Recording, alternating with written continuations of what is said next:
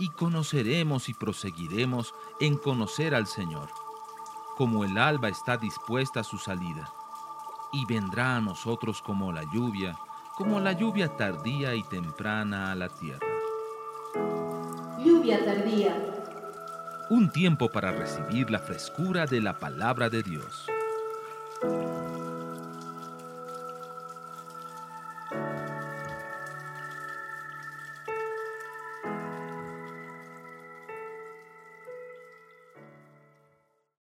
Pero sin fe es imposible agradar a Dios porque es necesario que el que se acerca a Dios crea que le hay y que es galardonador de los que le buscan. Otra vez, pero sin fe es imposible agradar a Dios porque es necesario que el que se acerca a Dios crea que le hay y que es galardonador de los que le buscan. Amén. Tome asiento, por favor.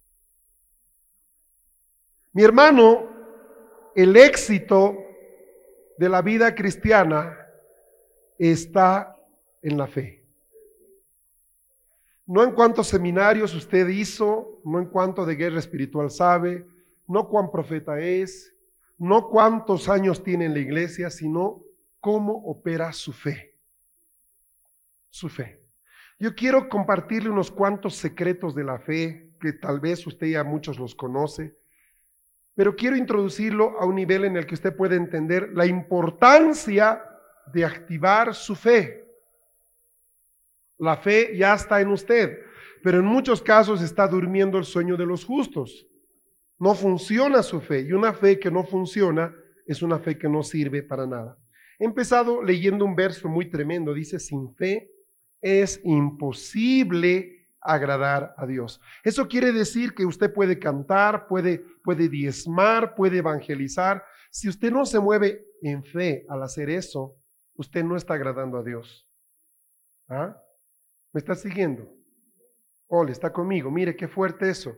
A veces pensamos que para agradar a Dios tenemos que trabajar mucho. Usted no piense que por haber estado haciendo este, route, este tour que he hecho tan movido esta semana, o Edith en Riberalta, ahí predicando aquí, allá caminando, por eso hemos agradado a Dios. O sea, no es por obras que agradamos al Señor. Yo no hago estas cosas por agradar a Dios. O sea, no es el punto, no nos movemos así. ¿Me entiende, verdad? lo que agrada a Dios es nuestra fe. El hecho de que nosotros hagamos las cosas movidos por la fe y la obediencia. Dice acá, porque el que se acerca a Dios es necesario que crea que le hay. O se está diciendo aquí que el que se acerca a Dios debe estar convencido plenamente de que Dios lo está esperando. ¿Ah? ¿Y de qué es galardonador de quiénes? De los que le buscan.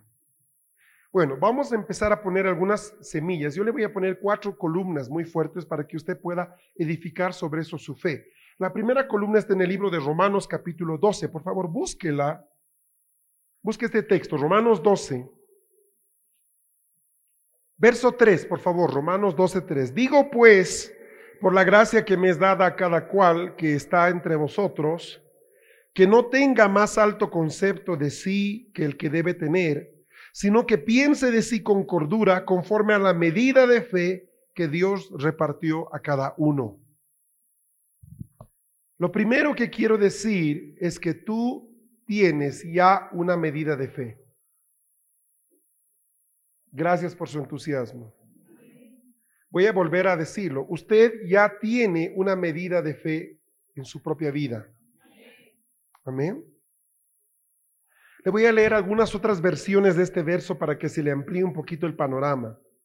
Dice otra versión, por el encargo que Dios en su bondad me ha dado, digo a todos ustedes que ninguno piense de sí mismo más de lo que debe pensar, antes bien cada uno piense de sí mismo con moderación, según los dones que Dios le haya dado, junto con la fe.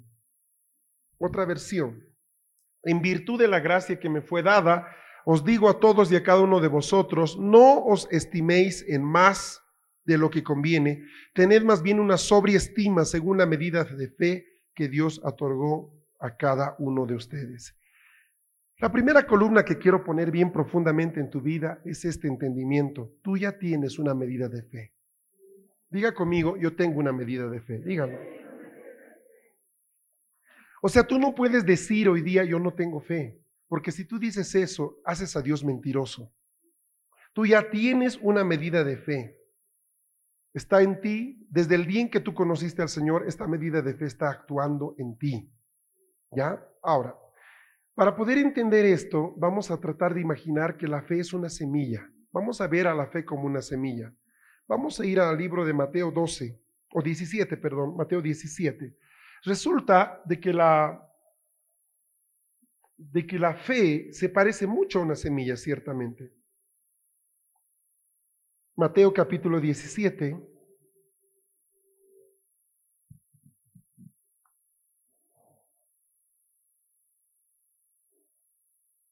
Vamos a ir hasta el verso 18. Y vamos a leer hasta el 20, por favor. Y respondió Jesús al demonio, el cual salió del muchacho, y éste quedó sano desde aquella hora. Viniendo entonces los discípulos a Jesús. Estoy leyendo 17, sí, correcto. Viniendo entonces los discípulos a Jesús aparte, dijeron, ¿por qué nosotros no pudimos echarlo fuera? No pudieron ellos entrar, echar este demonio antes. Jesús les dijo, por vuestra poca fe. Porque de cierto os digo que si tuvieres fe como un grano de mostaza, diríais este monte, pásate de aquí, de aquí allá, y se pasará, y nada os sería imposible. Amén. Luego dice en el verso siguiente, pero este género no sale sino con oración y ayuno. Y quiero aclararle de que ese verso en el original no existe. No existe. Ese verso fue añadido posteriormente. O sea, si yo quito ese verso, significa que todo espíritu malo puede salir con oración. La clave para que un demonio sea expulsado, ¿qué es? Es la fe. Ahora, en, el verso 20 dice, eh, Jesús les está hablando a los discípulos y les dice, ustedes fallaron por vuestra poca fe. Poca fe. Recuerden ustedes que en el capítulo 11 dice que nosotros eh, hemos recibido, perdón, en Romanos 12 hemos recibido una medida de fe. Amén. Hemos recibido una medida de fe. Estamos siguiendo esa idea. Pero en este pasaje nos dice que nuestra fe es tan, tan pequeña a veces que no llega ni siquiera al tamaño de un grano de mostaza, que es una semilla muy chiquitita. Dice, si tuvieran ustedes fe como de este, de este tamaño, podrían decir este monte, pásate allá, y este se pasaría, y nada, diga nada. Otra vez diga nada. Dice, nada sería imposible. Nada sería imposible. Amén. ¿Estamos bien hasta ahí? Ahora, ¿Qué sucede? La semilla de la fe ha sido plantada en nosotros, igual que la medida de fe fue depositada en nosotros. Pero hermano, para que usted pueda obtener fruto de una semilla, se requieren algunas cosas. ¿Ah? Si yo le doy un grano de semillas en su mano, como los que tenemos acá con este trigo, por ejemplo, usted no va a poder hacer mucho con esto. Si usted agarra este puñado y lo planta a la tierra y lo riega y lo cuida, no va a tener un puñado de trigo, va a tener mucho trigo porque el fruto va a ser siempre más abundante que lo que se sembró. Amén, ¿estamos de acuerdo ahí? Entonces, cuando uno tiene la capacidad de darse cuenta de esto, se convierte en un inversionista. Diga, debo ser inversionista. La, cosa es que tenemos mentalidad de empleado, no tenemos mentalidad de empresario. Y necesitamos a empezar a cambiar nuestra mentalidad de empleados a empresarios. ¿Cuántos quieren seguir siendo empleados? Levanten su mano. Aleluya. Qué bueno. ¿Cuántos quieren empezar a verse como empresarios? ¿Verdad que sí? Yo quiero empezar a verme como un empresario. Entonces, ¿qué es lo primero que aprende un empresario? ¿Sabe qué aprende? Aprende a invertir. Y esa es la gran diferencia entre el empleado y el empresario. El empleado no sabe ni administrar su sueldo. Siempre le falta plata, ¿vieron? Pero el empresario sabe dónde poner. La gran parte de, la responsabilidad o una de las partes más complicadas de entender lo que es el hacer dinero es encontrar dónde poner el dinero. Esto es tan importante porque de acuerdo a donde tú lo pongas, vas a obtener el rédito que tú buscas. Si usted lo pone en un lugar equivocado, puede perder todo lo que tiene. Esto se ha visto antes. Ahora, la semilla que Dios le ha dado, diga, tengo una semilla, dígalo. Ya no estoy hablando de dinero, le estoy dando el ejemplo. Esa semilla que Dios le ha dado es para que usted le invierta. Esa semilla se llama fe. La fe bajo su colchón no sirve de nada. La fe debe ser invertida. Le doy un ejemplo de cómo invertir su fe. Le voy a dar un ejemplo práctico. Asumamos que ya estamos de viaje, estamos en la mitad del Chapare, ¿verdad? Y a usted lo mandamos con unos dos maestros a repartir 20 cajitas a una comunidad allá en la punta del cerro. Usted llega a ese lugar y estando ahí trabajando con los niños, de repente usted ve a una persona que está postrada en un, ahí en una cama echada y usted le dice, bueno, yo vengo de parte del Señor, he venido a decirle que Dios los ama, etcétera, a anunciar el Evangelio de Dios. Y el hombre te dice, ¿podría usted orar por mí para que me sane? Uy, ahí estamos. Esas son las encrucijadas del Espíritu, ¿verdad? Ahora, usted tiene dos posibilidades. Usted puede plantar la semilla que Dios le ha dado en esa persona o no plantarla.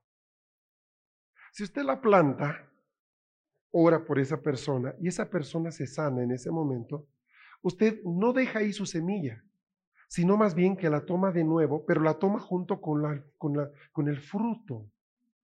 Porque usted baja del cerro, si subió con un nivel 20 de fe, usted baja, sube baja con un nivel 40, porque vio la respuesta de su oración. ¿Me está siguiendo, verdad? Entonces, cuando uno habla de invertir la fe, significa encontrar los lugares donde yo puedo poner mi fe sabiendo y creyendo que puedo obtener algo a cambio.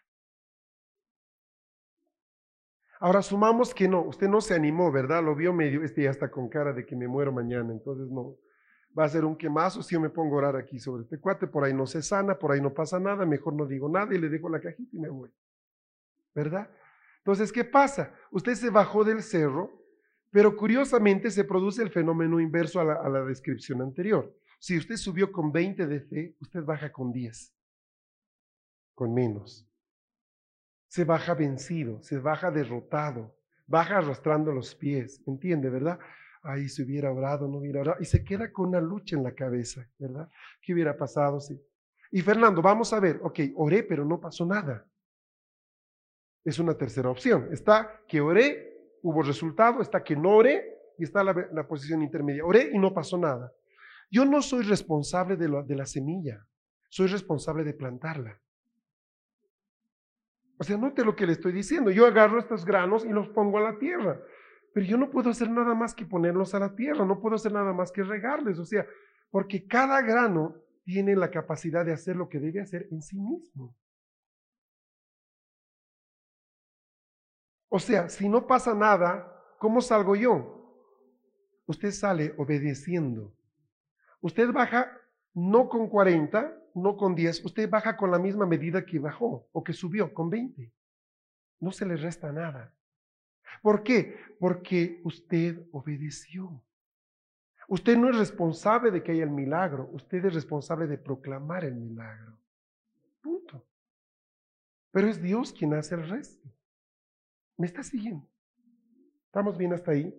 Entonces, hay un banco para poder eh, lograr réditos de la fe que tenemos. ¿Ah? En cada medida que usted tiene, aquí hay una persona que tiene 20, otra que tiene 40, una persona 15, otro tiene 70. La diferencia entre unos y otros no es de dónde se consiguieron la fe, sino de que algunos tienen más depósito de fe por cuanto invirtieron esto.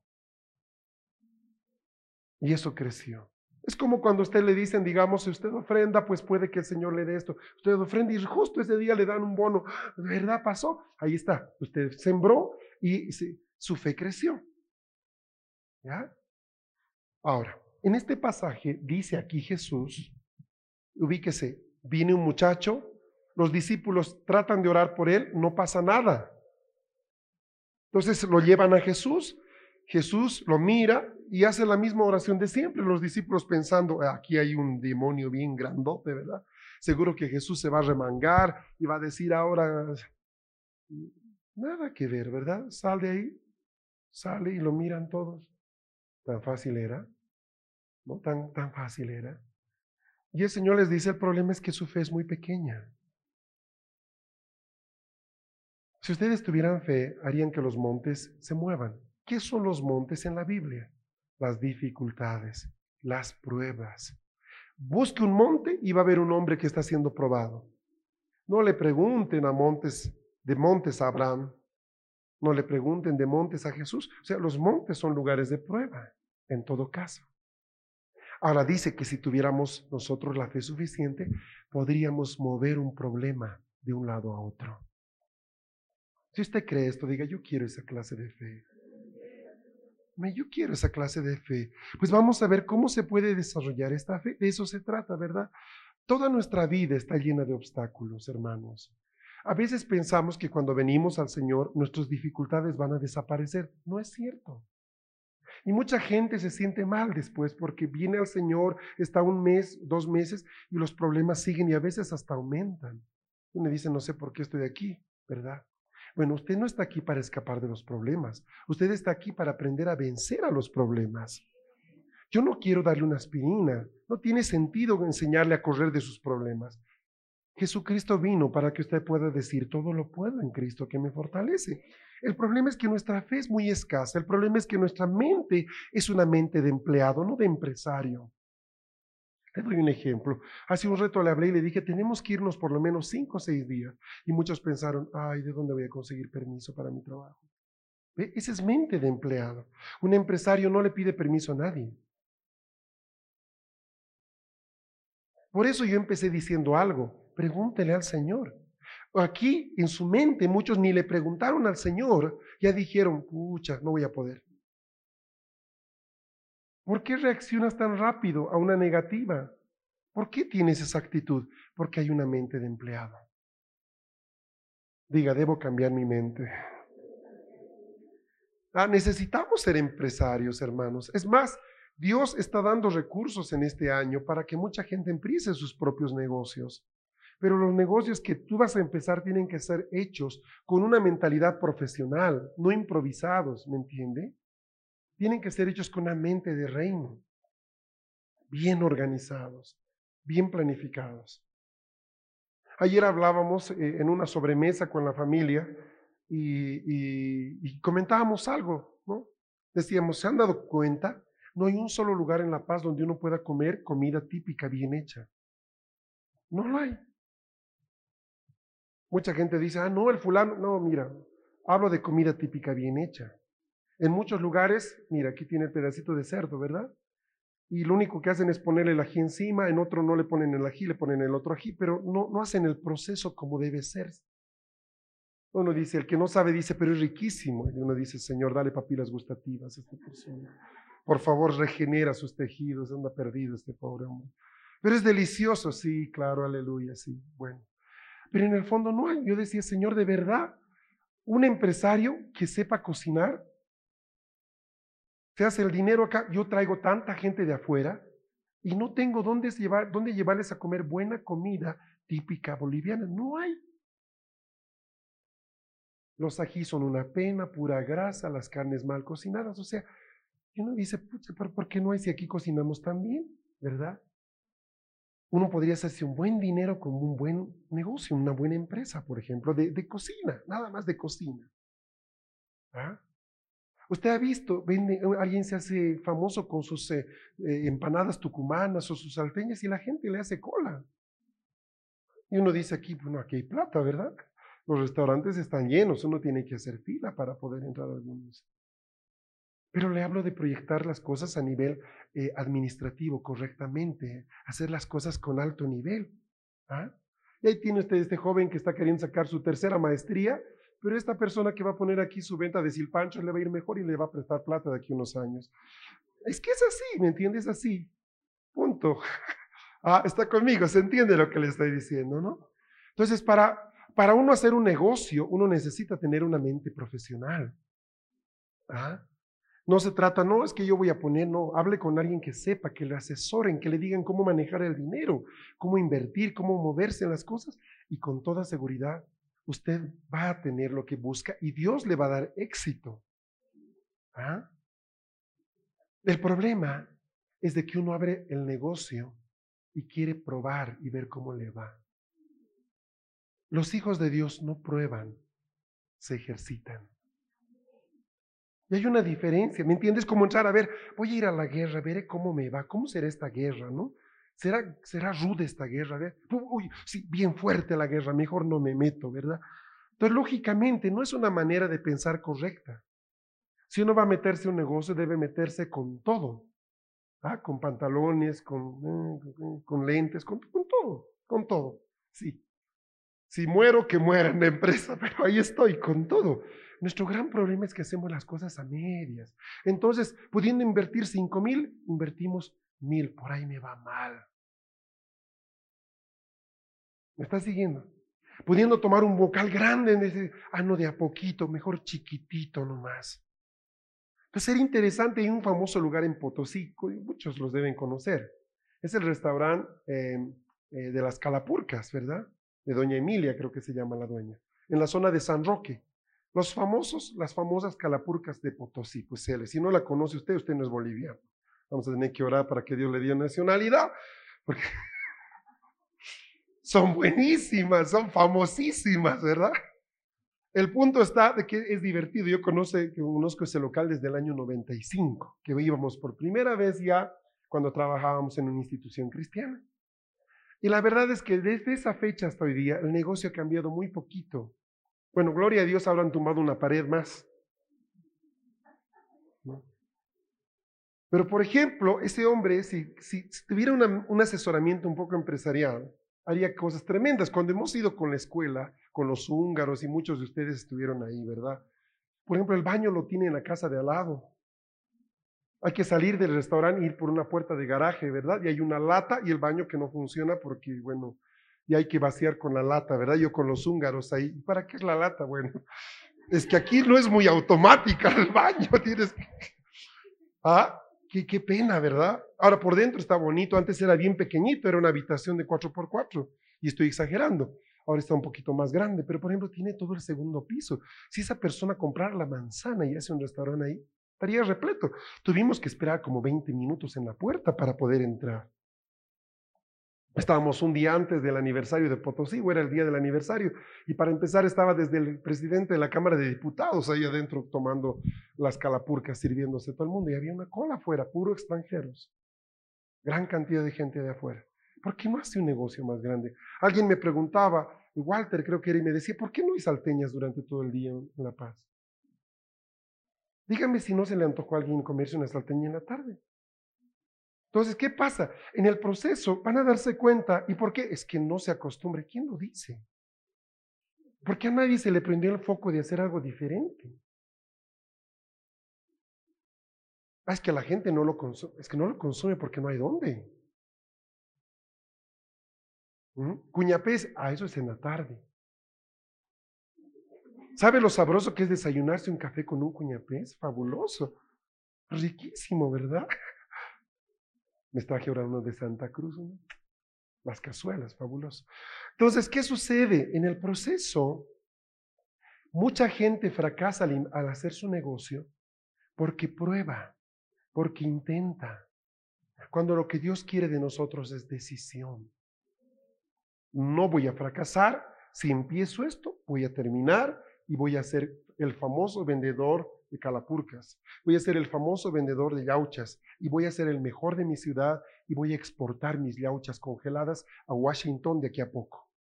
Se, se ubica, es esa mentalidad la que hace la diferencia entre unos y otros. ¿Se dio cuenta usted que Pollo Copacabana abre su negocio después de que llega aquí McDonald's? Sus negocios y cambia todo el sistema de distribución, de atención al cliente. Ahora todos quieren tener el salito, la salita de juegos para los niños, ¿verdad?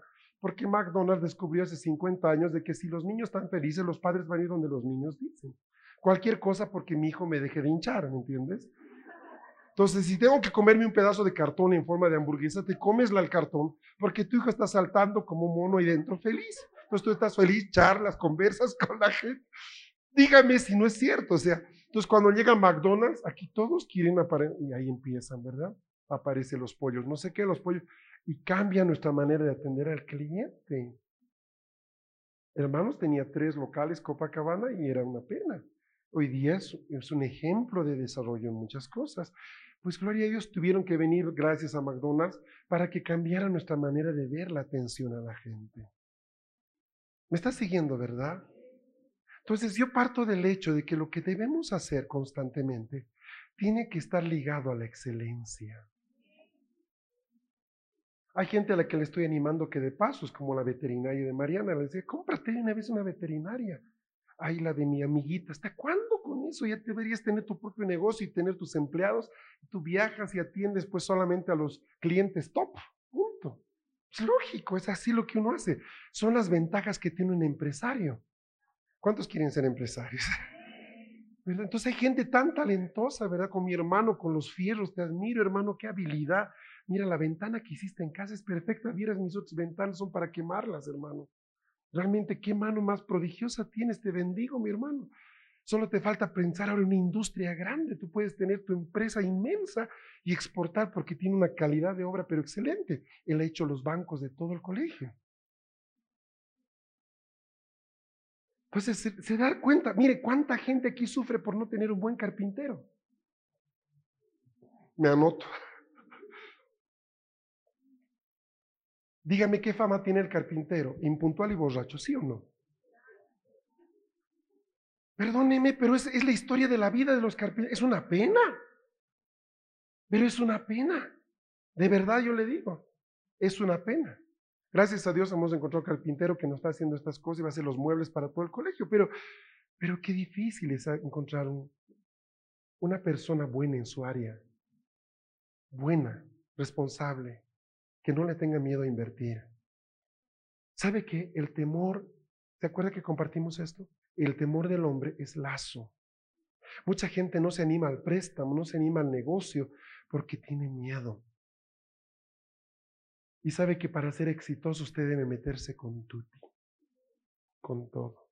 Y si Dios está ahí con usted, pues ¿cómo no lo va a bendecir para que usted mañana sea más de lo que es hoy día? Mucha gente aquí podría ser empresaria en el término correcto, porque aquí yo conozco gente con tanto talento y habilidad. ¿Cómo Dios no va a bendecir eso? ¿Por qué no das el paso? Porque falta fe porque te has acostumbrado a probaremos y veremos cómo nos va. No pruebes. Hazlo. Hazlo. Hazlo. Amén. Los cristianos, y esto dice Dante Gebel, no hacen la prueba, se entrenan. Nos entrenamos. La segunda cosa, la segunda columna de la fe, es que la fe se activa por oír la palabra de Dios. A ver, otra vez. Ya hay un don de Dios que es la fe que está plantado en ti. Amén. Tú tienes ese don dentro de ti. Muy bien. Pero ese, ese don está dormido. Esa medida de fe está dormida. Para que esa medida de fe produzca fruto tiene que ser activada. ¿Qué la activa, Fernando? La activa oír la palabra de Dios. ¿Está conmigo? Ya.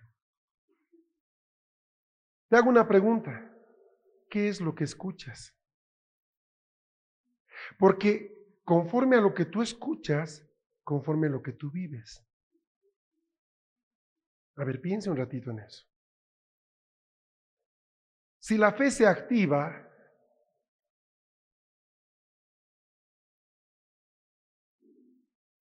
un favorcito, si es su vehículo ese, no lo puede dejar en la puerta, por favor, tiene que moverlo porque no queremos tener problemas con los vecinos. Gracias, discúlpenme. Si la fe suya no se activa, es porque no está escuchando la voz correcta. Le doy un ejemplo. Cuando usted está metido en el, botecito, está remando, y alguien le dice, no puedes, no puedes, no puedes. Y usted escucha esa voz. La fe que ahí está, que está en usted, queda anulada. No funciona. Pero si hay detrás suyo hay alguien que dice, todo lo puedes en Cristo. Está hecho. Lo más difícil ya se hizo. Jesucristo está contigo. Esa palabra provoca algo en nosotros. Provoca que usted reme con más fuerza. Provoca que usted tenga entusiasmo. El gran problema es que escuchamos lo que no debemos escuchar. Por favor, cada uno mire a su compañero de lado, mírele la oreja y profetice a ese oído y dile, oído oye lo correcto.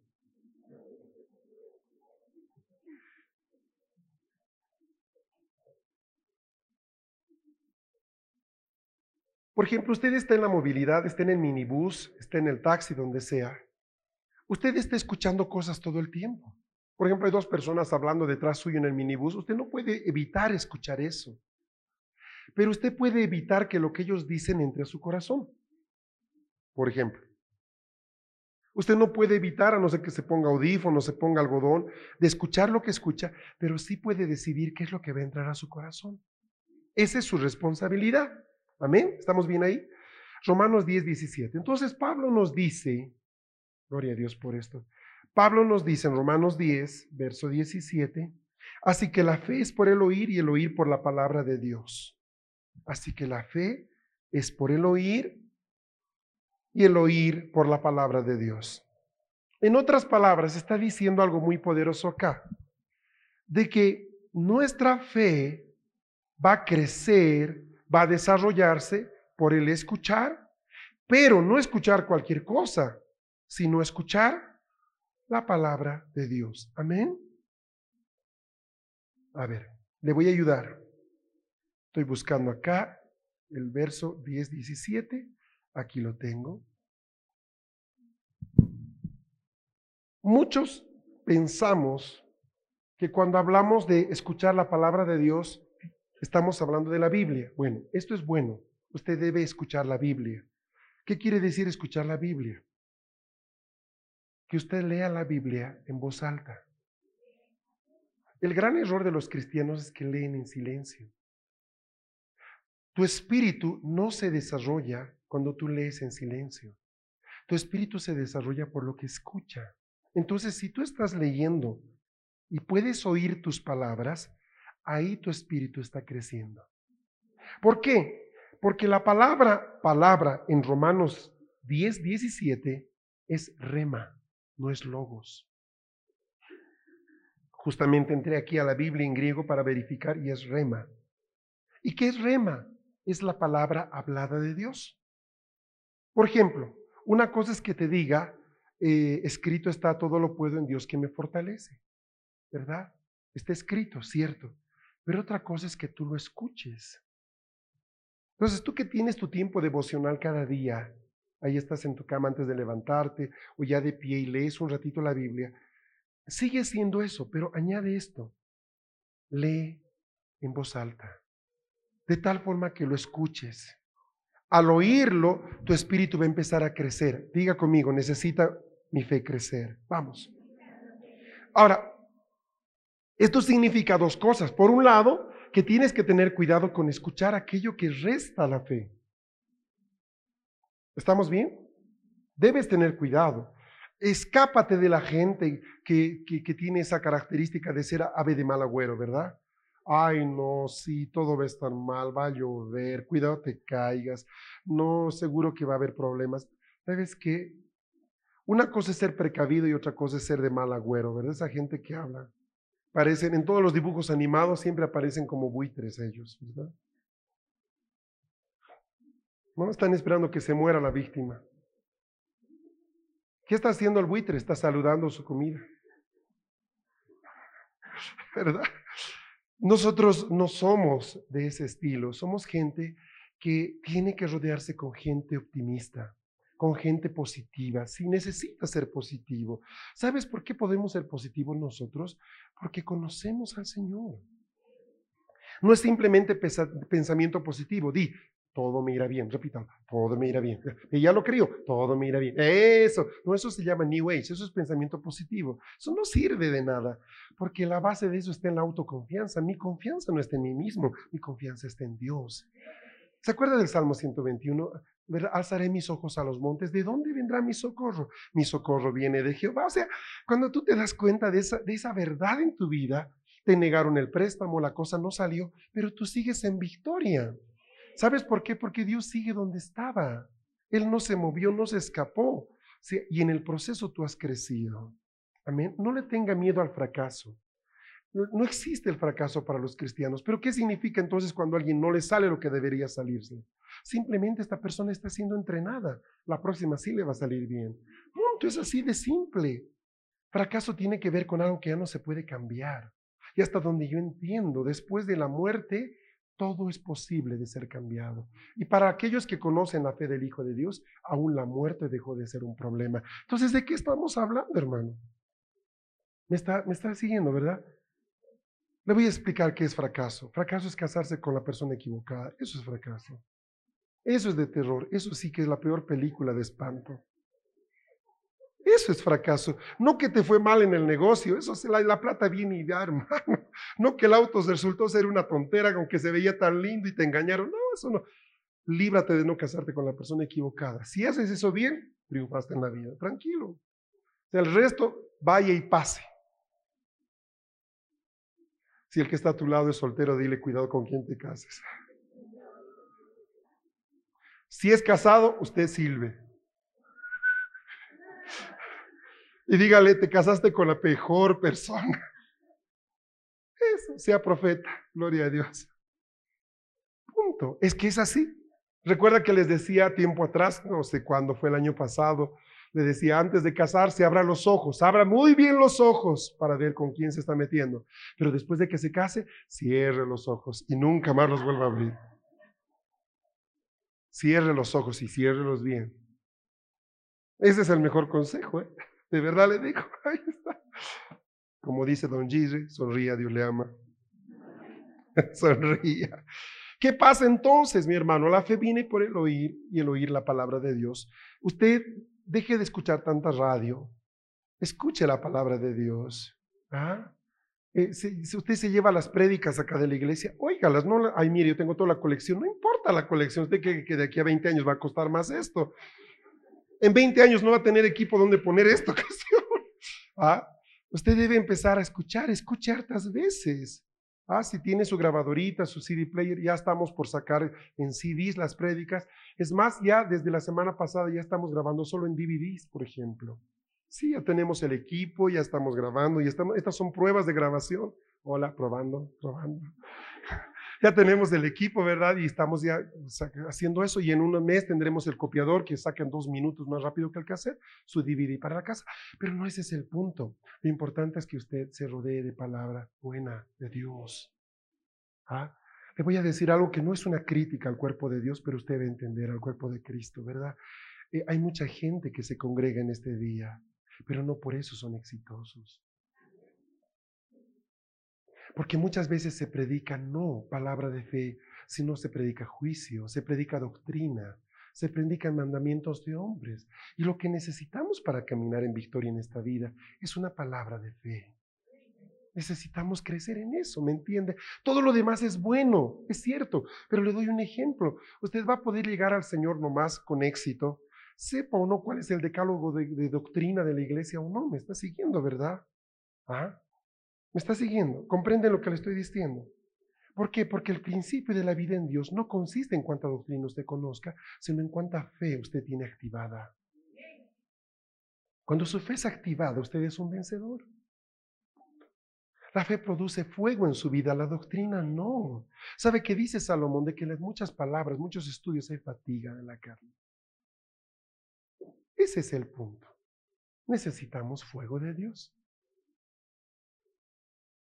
Estudie harto, estudie.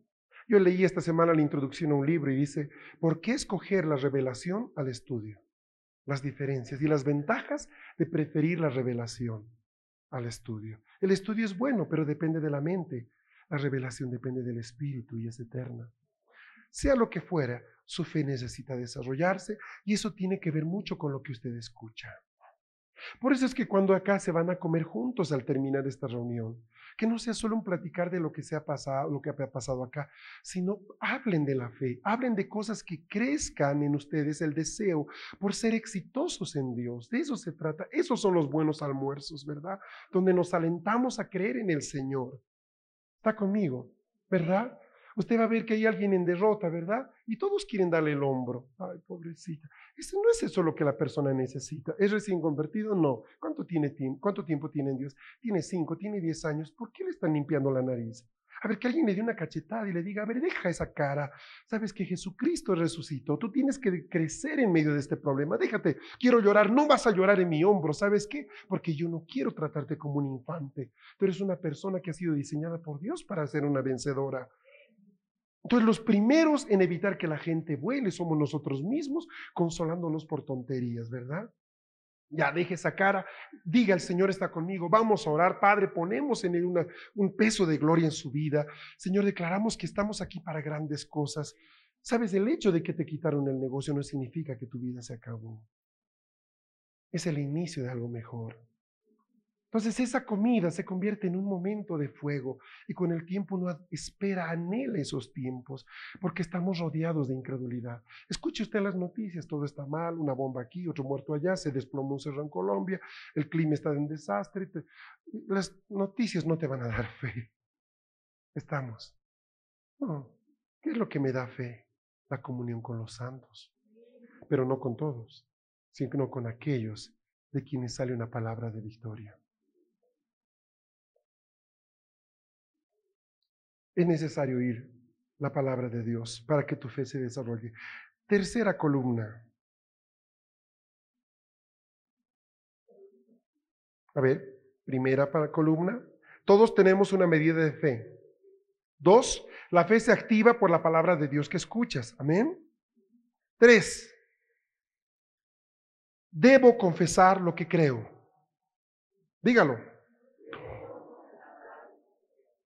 Ahora, mire lo que dice, vaya, vuelva otra vez a Mateo, el texto que estábamos leyendo. Era Mateo, a ver, ¿cuánto era? Mateo, ayúdeme, eso es, gracias. Yo había cambiado ya. Mateo 17, 18. Hay una parte bonita más adelante. Dice, si tuvierais fe como un grano de mostaza, diréis. No, no, pues piense. Dice, diréis. ¿Cuál es la expresión para poner en obra la palabra, la semilla? Decir, hablar, exacto, muy bien, decir. La confesión trae liberación. La confesión es meter la semilla en la tierra. Todos conocemos el texto de Romanos 10, 9 y 10. Si confiesas con tu boca que Jesús es el Señor y creyeres en tu corazón que Dios le levantó de los muertos, serás salvo. Porque con el corazón se cree para justicia, pero con la boca se confiesa para salvación. Correcto. ¿Qué quiere decir esto? ¿Qué es, cómo, cómo se siembra la semilla? Confesándola. Cuando tú la confiesas, le estás plantando en la tierra. Amén. Ahora, todos estamos de acuerdo que ninguna semilla da fruto al instante. Después de que has plantado la semilla, ¿qué debes hacer? Lo que dicen Hebreos, mantengamos nuestra confesión. Tú debes confesar y confesar y confesar y confesar. ¿Hasta cuándo? Hasta que veas el fruto.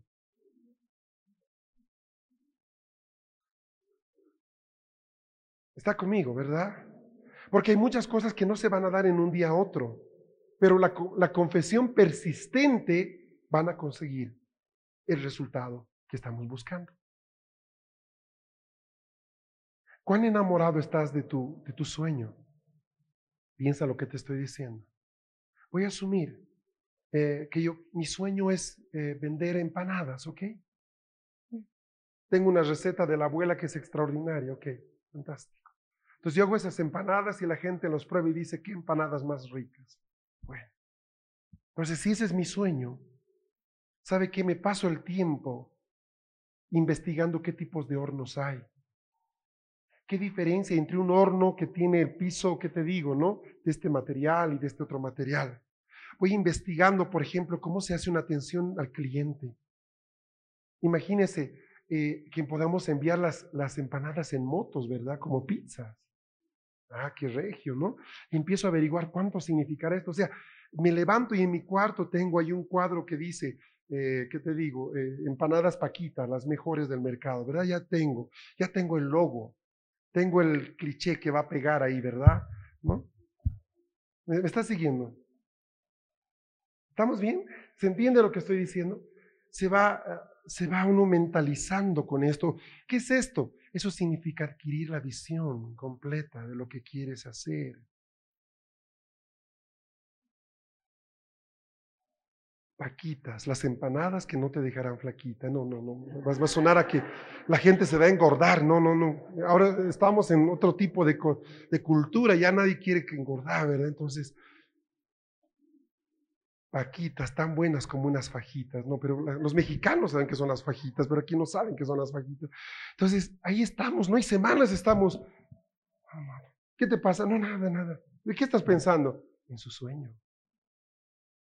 Y te lo vuelves a ver en la calle, ¿cómo andas? Ay, bien aquí, para aquí. Digo, hola hermano, ay, sigues con tu cuenta, con tu cueca. Es, sí, porque estoy empapado de esta visión. Me levanto y mi primer pensamiento es eso. ¿Sabes qué? Eso hace que tu vida se active en todas las, las áreas. ¿Qué es depresión? Es no tener ganas de levantarse en la mañana. ¿Por qué? Porque no hay un motivo para vivir.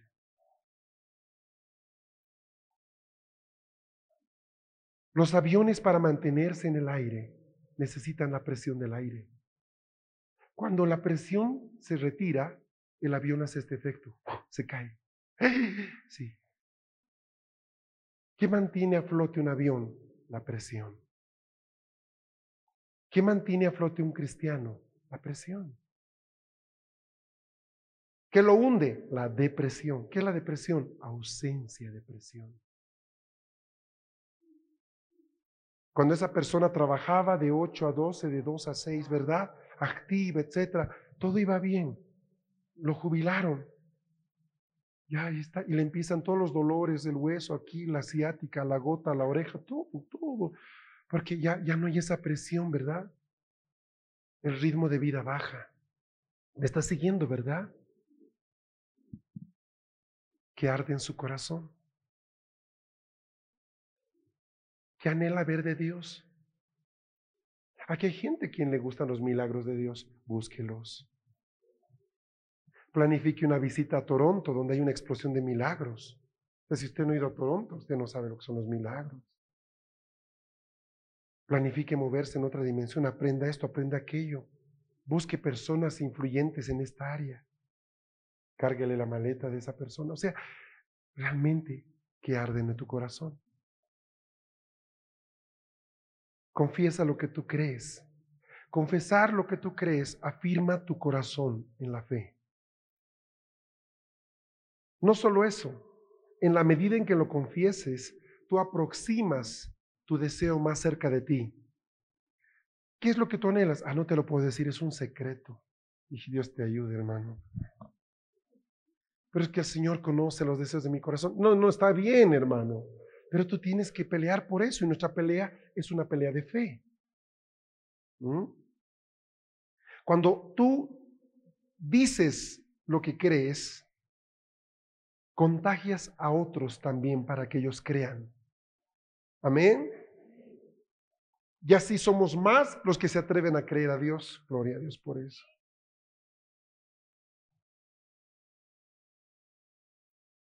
Necesitamos entender esto, hermanos míos.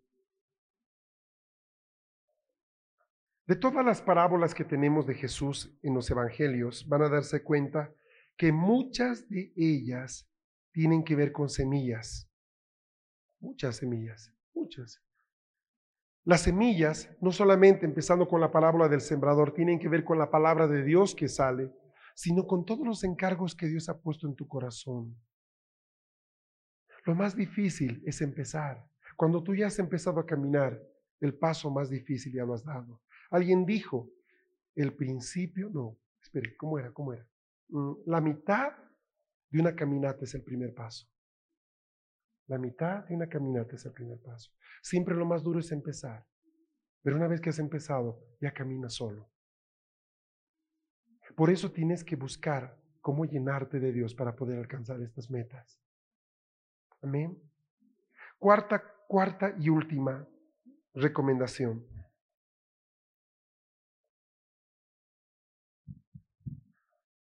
El fruto se asemeja mucho a la semilla plantada.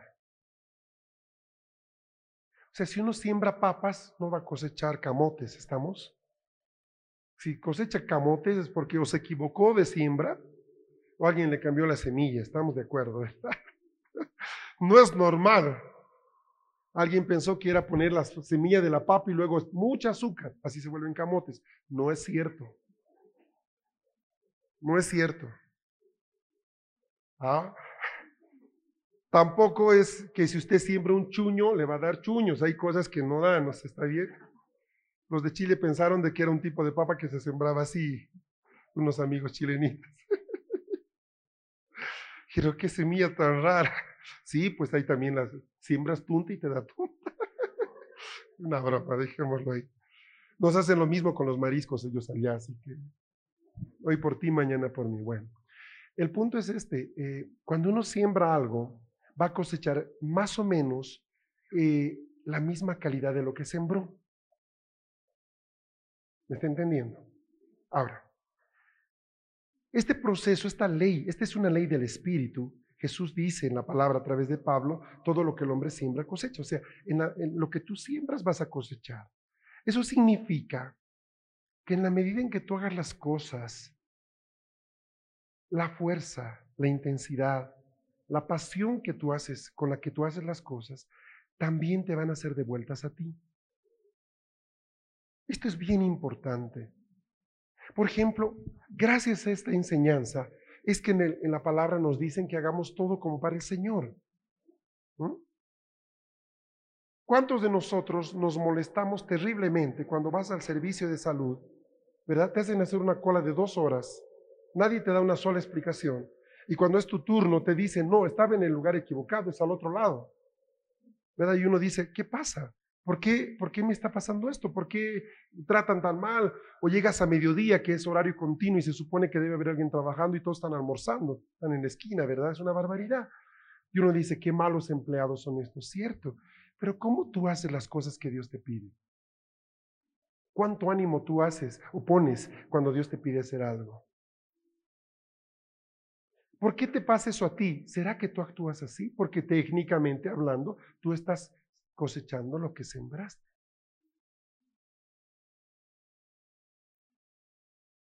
Por ejemplo, hay un mal en la gente joven de esta generación.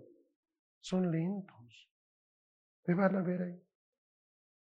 Les gusta ser hombres nucleares, ¿se acuerdan? Entonces yo le digo a alguien, por ejemplo, por favor, dile que no se vaya el hermano fulano. Ahí lo ve. El hermano está al frente, ¿verdad? Yo no sé si se acuerda, pero los que hoy día aquí son papás o muchos son abuelos, el papá les decía, tráeme el... Y usted ya estaba ahí, ping. Decías, ¿qué? No se decía qué. A mí me enseñaron que cuando la mamá o el papá decía, eh, no te podías decir qué. ¿Verdad? Pero es increíble hoy día de la generación que profetiza su pie izquierdo, profetizo al derecho. Es lenta la gente hoy día, de verdad, le digo. Yo me río porque es una forma deportiva de llevarlo, ¿entiende? Porque lo vemos aquí en la iglesia, aun cuando hacemos algo, ¿verdad? Y yo veo que, que en sus resultados a ellos les da igual. Algo que podría venir muy rápido sobre ellos, se toma su tiempo en venir. Ah, y dice, ¿por qué tiempo está orando y no vienen los papás de esta persona hasta ahora? ¿O por qué esto y por aquí aquello? A ver, cambia tu mentalidad y haz las cosas más rápido, más presto. ¿Ah? Presto, rápido, ya. Si una persona que está atento, viene speedy, ¿verdad? Y no tiene gotas, reumatismo, nada, y es tan lento. Imagínese cómo va a ser cuando use bastón. Dios te ayude. Entonces, no solo hacer algo, es la actitud con la que hacemos algo. Hola.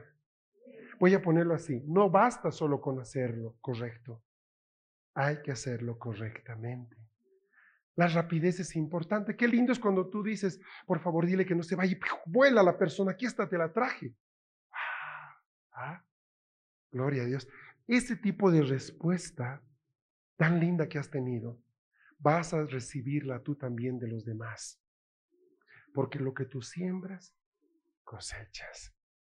La calidad de la cosecha está en función de la calidad de la semilla. Dicho de otra forma, no puedes tener una buena cosecha con mala semilla. Si tu semilla es mala, tu cosecha va a ser mala. ¿Quieres las mejores papas? Pon la mejor semilla. ¿Está conmigo? ¿Ah? ¿Cómo aplico esto en mi vida diaria, Fernando? Séte diligente en todo. Séte diligente en todo. Si Dios te pone, te, te pone en el corazón ayunar, no le preguntes desde cuándo empieza ya. O sea, la cosa es que nosotros reaccionemos por motivación más que por cohesión. Cuando uno está en problemas, lógico, todos quieren ayunar. Es que no le queda otra, está ahí medio ahogado, hasta aquí el agua ya le está llegando, es un buen momento para que ayune, hermano, ¿verdad? Pero cuando uno aprende a escuchar a Dios rápido, presto, sabe que Dios también se mueve en esa dirección. El profeta, perdón, el sacerdote Elí, aunque era bastante ciego, tenía buen oído. Interesante. Él no veía lo que sus hijos hacían, pero escuchaba la voz de Dios. Y es interesante que cuando Samuel se acerca a él y le dice, maestro, tú me has llamado, dice, no, no te llamé, pero yo te escuché decir Samuel. No, no lo hice. Vete a dormir, hijo. Y luego vuelve, recuerda, ¿verdad? Me llamaste. No, aquí está pasando algo. Y ahí sale lo que él conocía de Dios. Mira, la próxima vez que te digan Samuel, tú di, heme aquí, Señor. No diga, ¿qué? Cuando escuches Samuel, Samuel, tú dices, ¿qué? qué terrible. ah, qué tremendo, ¿no? Cuando digan Samuel, Samuel, tú dirás. ¿Y qué significaba heme aquí? ¿Para qué soy útil? Ah, como dicen los mexicanos, mande. Listo, diga, ¿qué? ¿Cómo lo hago? ¿Qué quiere? ¿Qué necesita? Ah. A veces te tocan unos meseros en los restaurantes que parece que lo pusieron ahí de castigo y penitencia, ¿no? Y les dan bono, bono y recompensa salarial por tratar mal a la gente. Y ahí está, ¿no? ¿Ha visto usted? Ahora, cuando termina el servicio ya me mandan la factura, y él viene sonriendo, ¿eh? Eh, mi, mi, mi, comisión está ahí. ¿Qué comisión le quieres dar con la pata a la mesa, verdad? Te trató mal, no te atendió, te trajeron fría las cosas. Eh, somos cuatro y trajeron comida para tres. Terminamos y recién llegó la. ¿Le ha pasado? No, no pasa aquí, ¿verdad? Te da ganas de ponerle pues cianuro, hermano. Venga, chupes este dulcecito, ¿verdad? Pero cuando te atienden bien, dígame, cuando está ahí, cuando está atento a esto. Está levantando la mano y ahí está, ¿verdad? Le dices, pan, pan, está ahí dos canastillas. Cuando tú te vas, te sientes en deuda con él, ¿no? Dice, hay que darle algo. Ya pongamos el diezmo encima. Hay que darle algo. Sí, ¿verdad? Porque uno se siente que le está robando a esa persona, que no está eh, cumpliendo porque esa persona se portó tan bien. Realmente está haciendo lo que debe hacer, pero lo está haciendo con un toque adicional, una actitud correcta, un buen ánimo. ¿Y sabes qué es lo que obliga que tú hagas? Que de la misma forma le compenses. Te puedo decir algo, eso también funciona en los cielos. A algunas personas Dios les responde al presto, al tiro, al toque le responde. A otras los deja ahí en la fila. Porque Dios te va a responder en la proporción en la que tú le respondes a Él. Entonces, si el Señor no te está respondiendo, medita un poco cómo estás haciendo las cosas y cámbialas. Hazlas mejor, porque lo que tú estás cosechando lo sembraste antes. Hola. Es así de sí. Cuando tú entras a esta dimensión de diligencia con Dios, ¿sabes qué? Tu Padre no te va a dejar sin recompensa. Y lo que tú hagas él te lo va a poner encima, lo que tú quieras te va a responder al tiro, porque tienes un Dios que hace mucho más abundantemente de lo que pedimos o entendemos. Pero eso tiene que ver mucho con la actitud del corazón. ¿Con qué, con qué actitud vienes a la iglesia? Hay gente que está aquí esperando que alguien se mueva porque quiere irse, ¿entiendes? Y no es una buena actitud. Yo sé, estás apurado y aquí se demoran mucho. Perdónanos, hermano. Pero tienes que cambiar eso en tu corazón. O sea, tú tienes que sentarte y decir, sabes que vine aquí para ti. Estoy con mi hijo, estoy con mi novia, estoy con mi esposo, pero sabes, todos no importan nadie. Tú eres el más importante. Entonces, esa actitud de buscar al Señor, de decir, cada canción es para ti, amado mío. Si yo estoy aquí, si me voy a quedar parado, pues cuatro horas, pues voy a quedar parado por ti. Porque te anhelo, porque te quiero, Señor. Y sabe cuando usted le dice en un momento determinado, Señor, ayúdame, el Señor está ahí, dime, ¿qué quieres, hijo? ¿Me está siguiendo? Mañana hay discipulado, ay, yo no quiero, que no sé qué, que no sé cuántos. Cambie esa actitud. Pero es que no me gusta, cámbiela. Es que un día me dijeron, mira el futuro, lo mejor está adelante.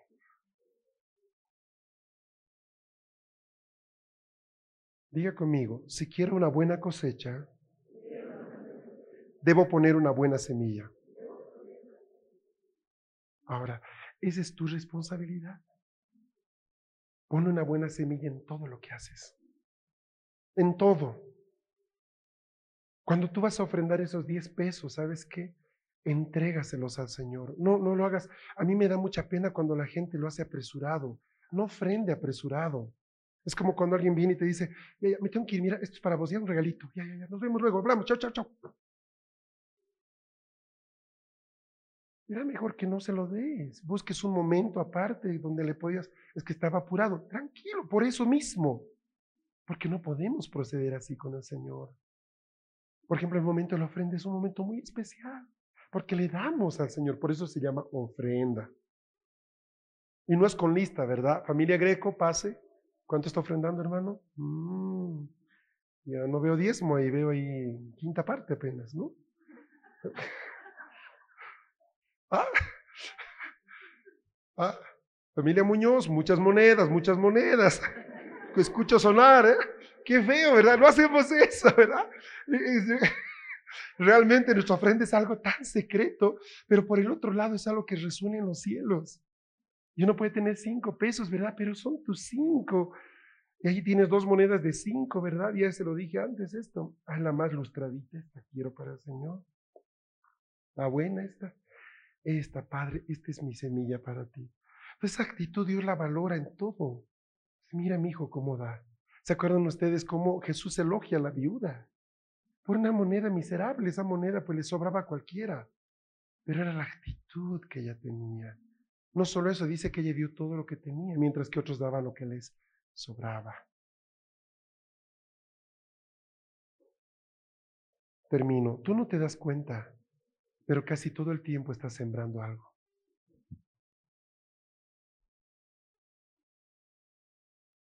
Todo el tiempo estás sembrando algo.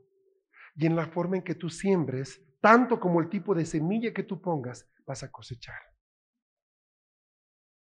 Hay algo que no he mencionado en estas cuatro leyes, porque no es parte directa, pero es algo que tiene que ver con la, con la semilla.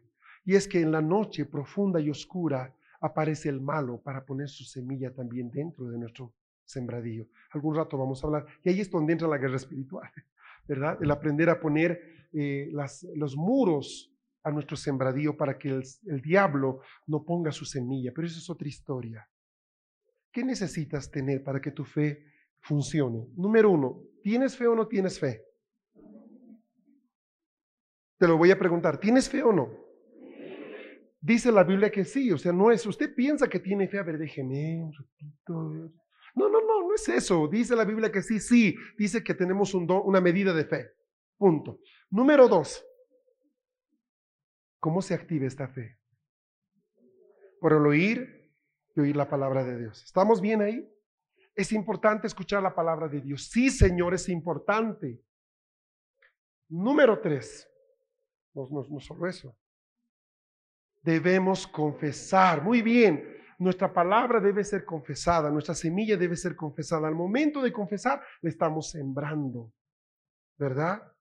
Si tú has entendido lo que, el ejemplo que di de ir, ver un enfermito y las medidas de fe con la que subes y con la que bajas, ve ahora, por ejemplo, y puedes leer, em, por ejemplo, la parábola del sembrador o puedes leer la de los talentos y vas a entender otra cosa diferente. Por ejemplo, en la parábola de los talentos, ¿se acuerdan ustedes del que recibió un talento y lo guardó en su colchón, verdad?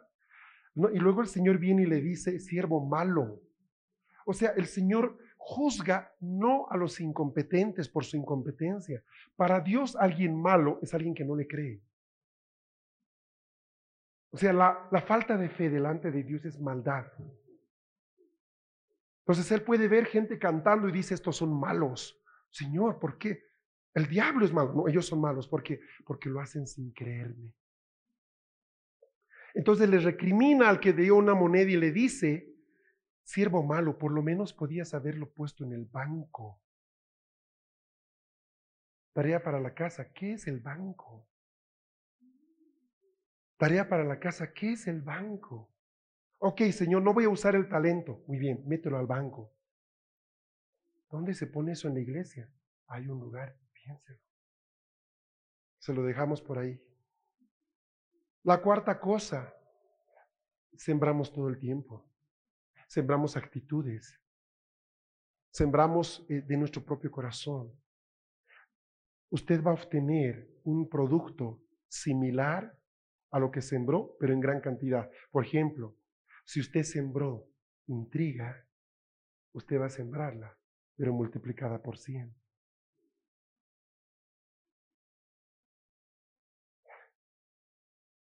¿Sí o no? Esa es la diferencia entre la semilla y la, y la cosecha. O sea, la cosecha es la expresión aumentada, multiplicada de la semilla. Una papa, sí, resultado, dos arrobas. Esa es la cosecha. Si tú sembraste paz, ¿sabes qué vas a cosechar? Abundante paz. Pero si sembraste discordia, Dios te ayude. Sabes que hasta tus nietos van a pelearse.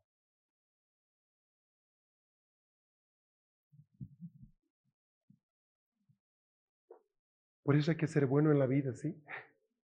Hagamos las cosas bien. Seamos, seamos tomados por tontos, por mensos, pero no por malos. Siembre lo bueno siempre, siembre lo recto, siembre lo que, lo que a usted eh, le da honra y lo que glorifica a Dios. Amén. La fe está en usted, solo necesita ser activada. Más palabra, confiésela, y siembre con entusiasmo. La Biblia dice que los que sembraron con lágrimas cosecharán con alegría. ¿Sí? Eso tiene que ver esa persona, la primera de la familia que conoció al Señor y cuánto lloró, ¿verdad? Por, por esos primeros años en los que nadie más en su casa creía. Pero dice la palabra que tú cosecharás con alegría. Este es el año para los empresarios. Lo desafío en el plano natural, si es tiempo de abrir una empresa, ábrala, ábrala con todo. Busque asesoramiento. Si no sabe cómo empezar, búsquenos. Aquí hay gente que sabe de eso. En la iglesia tenemos economistas, administradores de empresas que te van a orientar. No tengas miedo de decir auxilio. Ayúdenme, hay abogados que te pueden orientar cómo hacer las cosas bien. Estás siguiéndome, ¿verdad? Esa es la parte linda de ser cuerpo. Podemos apoyarnos. Ay, me fue mal, hice esto. ¿Y por qué no pediste ayuda? Ay, es que me dio cosa. Usted sabe que eso es pecado, ¿verdad? ¿Por qué? Porque somos familia. Entonces, este es el año para dar pasos de fe y poder conseguir también un nivel mayor de excelencia. Vamos a orar. Qué lindo es el Señor. Padre, queremos...